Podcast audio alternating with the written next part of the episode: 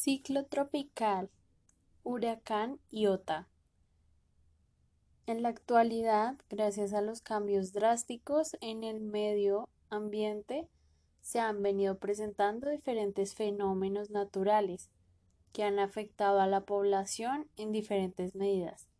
Es importante estar informado y ser precavido cuando alguno de estos se acerque al lugar en el que nos encontramos. Hace pocos días se viene manifestando este fenómeno natural que ha arrasado con gran parte de las propiedades aledañas a las playas en, Providencia, Colombia.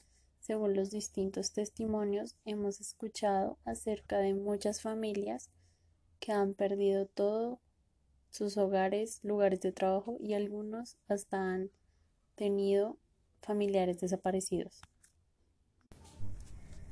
Iota sorprendió en Providencia tanto a los locales como a los turistas gracias a que unas horas antes se hablaba de un huracán nivel 2 que terminó convirtiéndose en uno de nivel 5. A Nicaragua se informa que llegó con una intensidad nivel 4 que ha traído consigo olas peligrosamente grandes y vientos incontrolables que han interferido en las telecomunicaciones. Y en Honduras pronostican que a raíz de los vientos se genere una gran cantidad de lluvias a lo largo de todo el país.